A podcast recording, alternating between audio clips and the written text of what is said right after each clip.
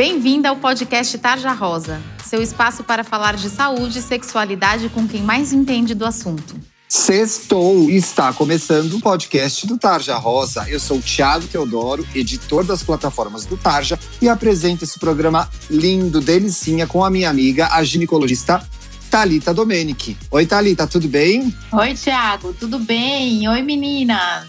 Tudo certo por aqui, animada para o programa de hoje. Animadíssima. Quero saber quem é a nossa convidada hoje. Então vamos nessa. A nossa convidada já esteve no podcast, a ginecologista Cláudia Barbosa Salomão. Bem-vinda de volta, Cláudia. Ei, Tiago, tudo bom? Ei, Thalita, beleza? Tudo certo.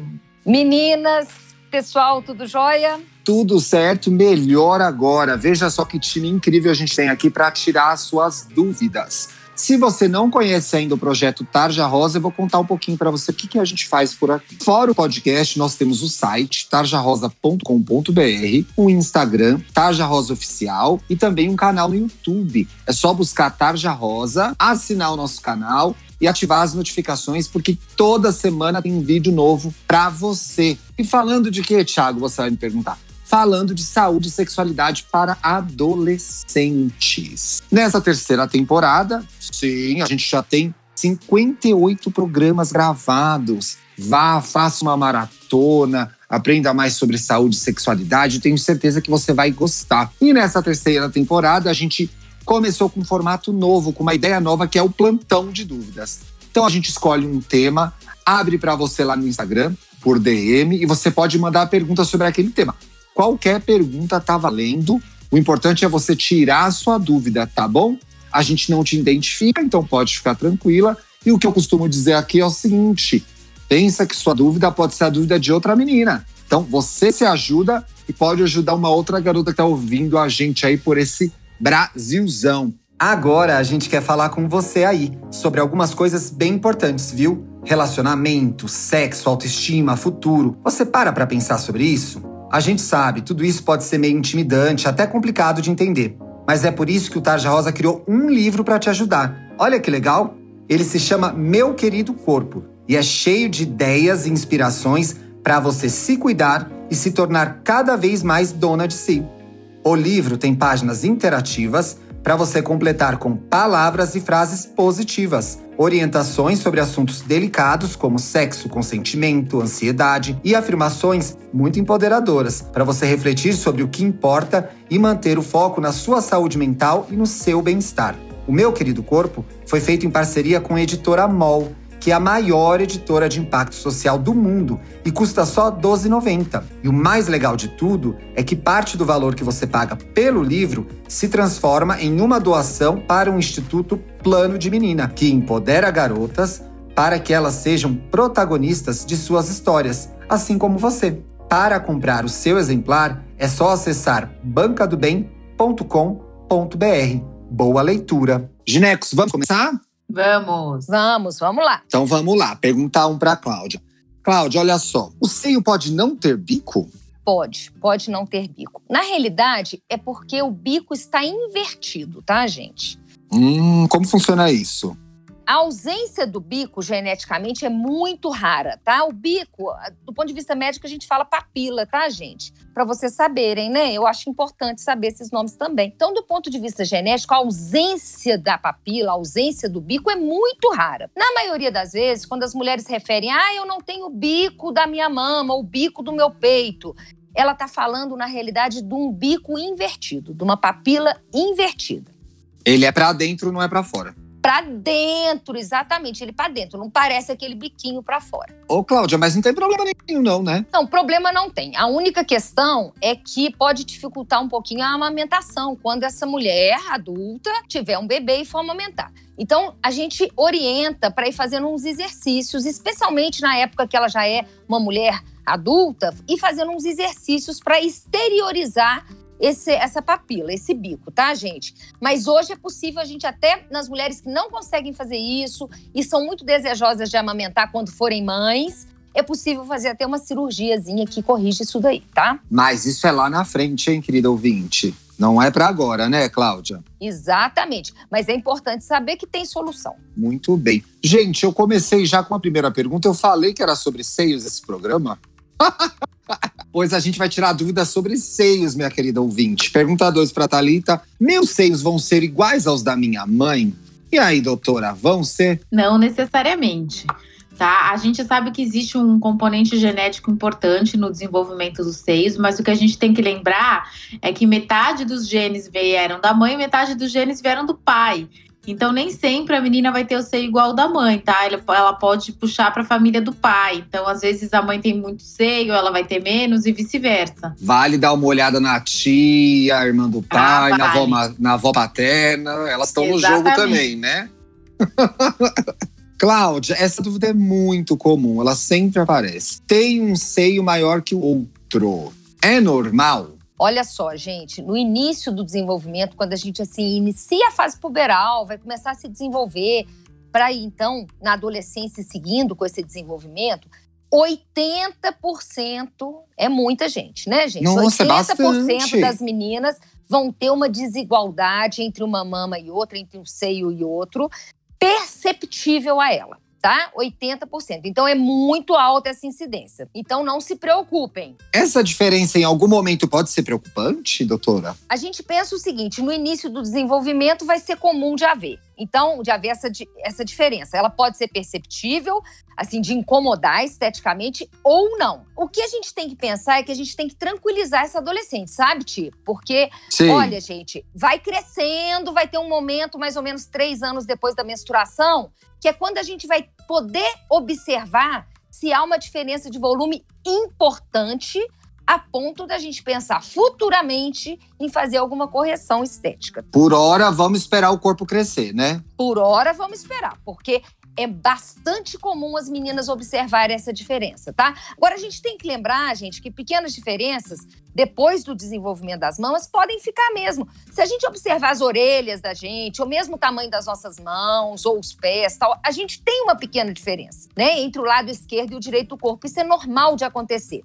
Então, pequenas diferenças e que esteticamente está tudo bem e tal, a gente não vai mexer aí nessa mama nem futuramente, né, gente? Talitinha, aqui a nossa ouvinte, a nossa seguidora do Insta pergunta: o peito fica mais flácido se eu não usar sutiã? Não, não é verdade. O que a gente orienta, por exemplo, quando a menina for fazer atividade física que tiver impacto, aí sim colocar um top para dar uma segurada, é a lei da gravidade, né? Mas em geral não tem problema se ela não usar sutiã. O sutiã serve muito mais para dar um conforto, deveria servir para dar conforto. É recomendado não usar quando for dormir, né? Sim, o ideal é deixar a mama né? Assim como a gente fala para dormir sem calcinha, dormir sem sutiã, também é recomendado. Cláudia, o peito fica maior na TPM? Adolescente e a mulher adulta também podem notar na TPM nesse período, nesse, nessa segunda fase do ciclo da gente, do ciclo menstrual, a mulher pode notar uma diferença no volume das suas mamas, sim, tá? E isso é especialmente pela ação de hormônios depois do processo da ovulação e que faz até reter um pouquinho de líquido, sabe? Então, Sim. assim, é comum de observar. E isso, às vezes, Tiago, vem acompanhado de um certo desconforto, sabe? Uma dorzinha, Sim. aquela, ai, a mama tá me incomodando, antes eu não sentia a mama, agora eu já tô sentindo um pouco mais, tá me incomodando, tal. Coisas também que se resolvem com analgésico comum né, que ela tenha hábito de usar. O importante é esclarecer, falar que está tudo certo e que depois da menstruação esse desconforto vai passar. Eu vou até emendar uma outra dúvida que tem a ver com isso que você falou, Cláudia, que é uma, uma menina perguntou por que, que os seios doem no período menstrual. Por conta desse inchaço, tem outras, tem outras causas? O edema e essa ação hormonal, né? Essa ação hormonal que a gente que a gente, vamos dizer que o corpo é submetido durante essa fase, esses hormônios fazem com que o tecido mesmo da mama, a glândula, sabe, gente? A glândula tem receptores aí para esses hormônios e esse edema e essa ação dos hormônios nessa glândula podem trazer realmente essa dorzinha, tal, esse desconforto. O que, que ela pode fazer se essa dor ficar muito acentuada, se ficar muito difícil de lidar com ela?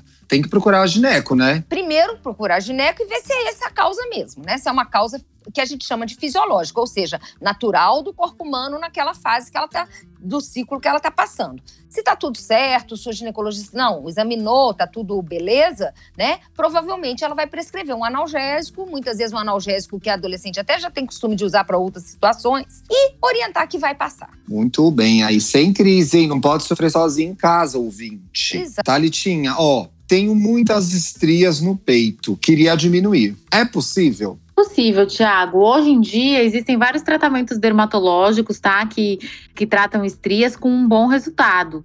O ideal é ela procurar uma dermatologista, mas o que a gente tem que lembrar é que a estria normalmente ela dá na fase de crescimento. Então, se essa menina ainda não terminou a, a puberdade, ainda não tá, é, depende da idade dela, né? Vale a pena esperar um pouco, porque também é, não adianta ela tratar e depois ela ter novas estrias. Até porque o corpo dela está em desenvolvimento ainda, né? Exatamente. É melhor ela é, crescer tudo que ela tem que crescer e aí depois ela trata. Mas existem tratamentos com ótimos resultados hoje em dia. Agora, amiga, você com a sua experiência de consultório, conversando com adolescentes, precisa encanar tanto assim com estria? Não precisa. Na verdade, todo mundo tem, né? É que ninguém conta. Ninguém posta no Instagram, né? Isso é uma coisa muito, muito atual, né? As meninas, como estão sempre conectadas, acabam se espelhando nas outras pessoas e no Instagram a gente só vê tudo de maravilhoso, não vê nada de, de ruim. Mas todo mundo tem. Então, é algo que acaba fazendo parte da nossa vida. E tudo bem também. Pois é, querida ouvinte. Seja mais generosa com você, com o seu corpo. Se aproprie das características dele e leve em consideração que na internet tudo é um recorte, né? E é um recorte com filtro, com edição, para que a gente veja, às vezes, muitas coisas que não existem na vida real. Tá bom? Fique esperta com isso. E é bom dar uma diminuída na internet às vezes também, viu? Vai ler um livro, vai ver uma série, vai ouvir uma música, descansa um pouco do Instagram. Cláudia, tem uma pergunta aqui que é um contorcionismo, mas acho que a gente vai conseguir ajudar. Veja só. Minha eu adoro essa pergunta que não envolve a ouvinte, entendeu? É um terceiro. Mas eu acho que é ela, vamos ver. Chegou pra gente hoje no Instagram. Minha prima tem seios muito grandes. Isso pode ser prejudicial para as costas dela? Pode, mas não é o habitual de acontecer assim, a gente pensa o seguinte: todo o nosso corpo vai se adaptando às condições, né? Então, a musculatura nossa também das costas, quando a gente tem uma mama mais uma mama maior, né, mais volumosa, ela vai se adaptando também. E essa musculatura é que na realidade protege a coluna. É a musculatura que protege a coluna. Mas em casos extremos em que a mama proporcionalmente ao corpo daquela adolescente, ele é muito, muito grande, pode sim prejudicar. E aí a gente vai precisar de uma avaliação de um ortopedista, de um colega que vai aí legitimar aquilo ali, legitimar quer dizer, mostrar se realmente aquela é a causa da dor na coluna, alguma coisa nesse sentido, e aí a gente vai providenciar alguma coisa, alguma situação, às vezes até cirúrgica, né, Tiago? Pode chegar nisso, né? Ainda que a gente não recomende uma cirurgia num corpo em desenvolvimento, se houver uma gravidade, pode ser essa a única solução. Exatamente, muito raro, né? Assim, mas pode acontecer. Pois então é muito raro a história da sua prima, viu, ouvinte? Da prima. Talita, essa é só uma reclamação. Não queria ter pelos nos seios. Eu queria emendar duas perguntas. A primeira é: natural que eles existam lá, certo? E a segunda é o que, que ela pode fazer natural que existam pelos, tá? No seio. Nem toda menina tem, mas é bastante comum isso acontecer. Óbvio que se for em grande quantidade, não é normal. Então, vale a pena ir no gineco, conversar com o gineco. Provavelmente essa menina vai ter uma grande quantidade de pelos em outros locais do corpo. E aí a gente tem que investigar alguma causa porque esses pelos estão tão aumentados. Que outros lugares esses pelos podem aparecer também? É buço, rosto? No buço, no rosto, aqui é, entre a transição né, do rosto com o pescoço. Uh, embaixo do umbigo é bastante comum. E normalmente essas meninas acabam tendo mais pelo nas pernas mesmo, nos braços também.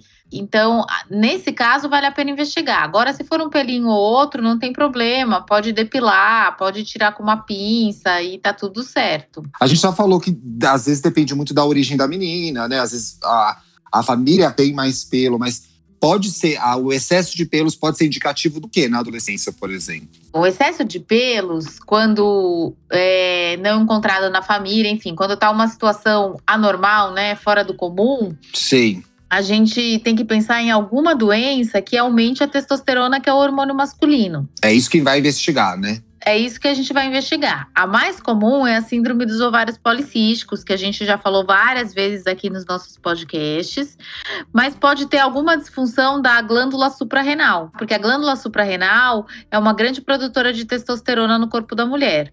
Então, é, se não for ovário policístico, normalmente o problema está na suprarrenal. Isso só o seu ginecologista vai te dizer, viu? Não existe diagnóstico pelo Google. E a gente tem um programa na primeira temporada sobre ovário policístico. Vale correr lá na nossa playlist. No site tem o um acesso, no menu do site, você clica em podcast. Você acha aquele programa lá, tá entre os 20 e 30 primeiros. E a gente fala sobre esse assunto. Combinado? Cláudia, para encerrar, ó, sinto muita sensibilidade no seio desde que comecei minha vida sexual e a tomar pílula. O que pode ser? Tô entendendo que essa adolescente já tá usando contraceptivo oral, a pílula, né? Sim, já começou a transar. Exatamente. Ela tá, olha só, gente, ela tá tomando uma pílula, então ela não está ovulando, então não é dor na mama por causa de TPM. Ponto final, tá? Muitas mulheres têm uma sensibilidade mamária, nos receptores mesmo, Tiago, da glândula mamária, aos hormônios. Existem situações em que a mulher mesmo tomando anticoncepcional, mesmo não tendo TPM, ela tem aquele desconfortozinho mamário e tal, né?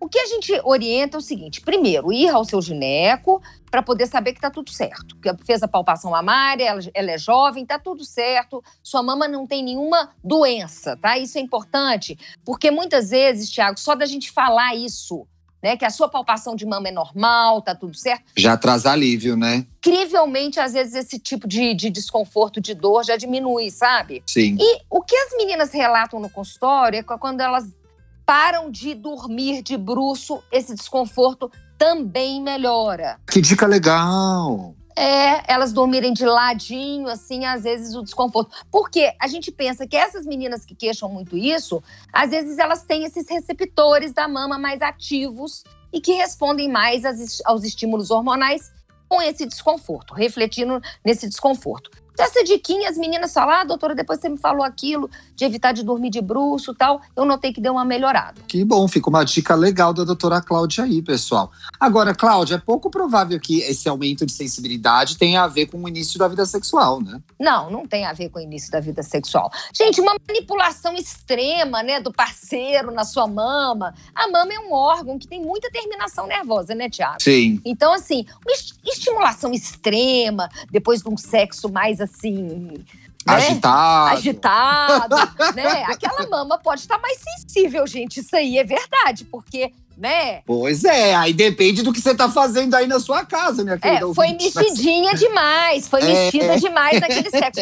Aí, gente, vamos pensar o seguinte: se eu tô notando essa sensibilidade mais depois daquele ato sexual, aí você vai fazer uma balança do que, que você deseja, né? Ah, Exato. vou falar com o meu parceiro para diminuir um pouco a manipulação da minha mama, ou então vou conviver com aquele desconforto uns diazinhos depois do sexo e falar, nossa, mas o sexo foi legal demais, então valeu. Pesos e medidas aqui, gente, Exatamente. não tem outro jeito, pois é. Cláudia, muito obrigado por estar de volta ao nosso podcast. Que delícia conversar com você aqui, viu? Obrigado, Tiago, a vocês. É uma oportunidade muito boa e eu, assim, gosto muito, tá? Thalita também, muito obrigada, viu? Imagina, a gente que fica feliz de te receber aqui. Se a nossa ouvinte quiser te seguir no Instagram, como que você tá lá? Querido, eu não estou com o Instagram para essa atividade assim ainda, mas eu prometo que eu passo no Instagram para essa atividade, tá? Ah, a gente vai cobrar, viu? Se voltar aqui no podcast, a gente vai cobrar. Pode cobrar, pode cobrar, tá?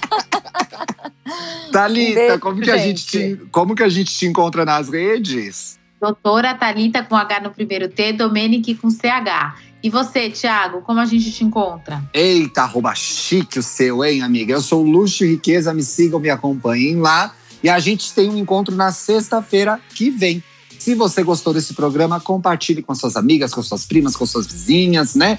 Informação nunca é demais. Conheça seu corpo, se aproprie dele para que você tenha uma vida mais saudável e seja mais feliz. Curta a vida com mais segurança, curta a vida com menos dúvidas. Um beijo, um excelente fim de semana para todo mundo. Tchau! Beijo!